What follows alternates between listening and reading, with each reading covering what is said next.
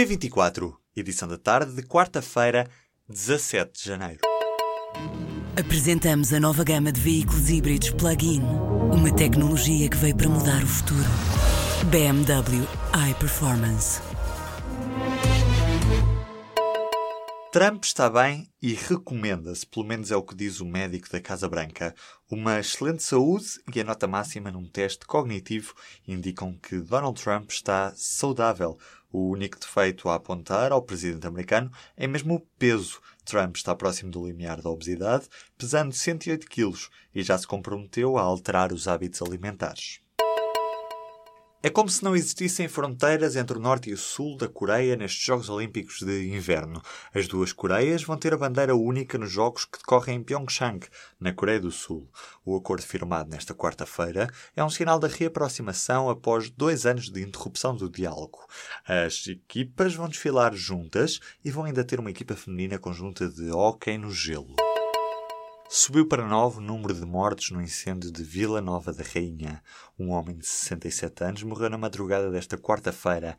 Estava internado no Hospital de São João, no Porto. Está a decorrer um inquérito para investigar o que aconteceu e o que falhou na Sociedade Recreativa de Vila Nova da Rainha, em Tondela.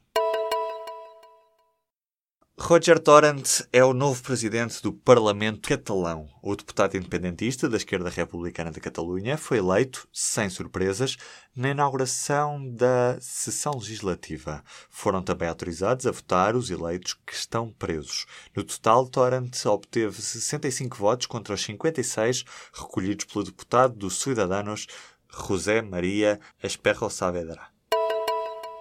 Salvador Sobral foi distinguido com o European Border Breaker Award de 2018. O vencedor da Eurovisão é um dos 10 premiados para o prémio dos melhores artistas jovens. O anúncio foi feito por ocasião de uma cerimónia no festival Eurosonic que se realiza esta semana em Groningen, na Holanda. A Bitcoin afunda e deixa utilizadores entre o medo e a confiança.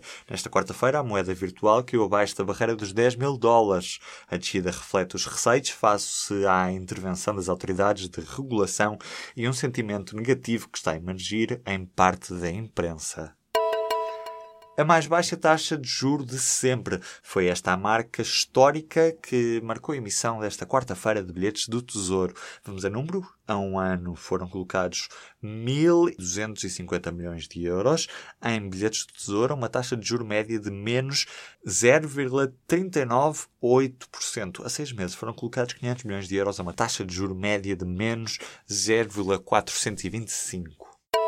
O Festival EDP Cool Jazz muda-se este ano para Cascais. Volta seis anos depois. Também já tinha estado em Mafra.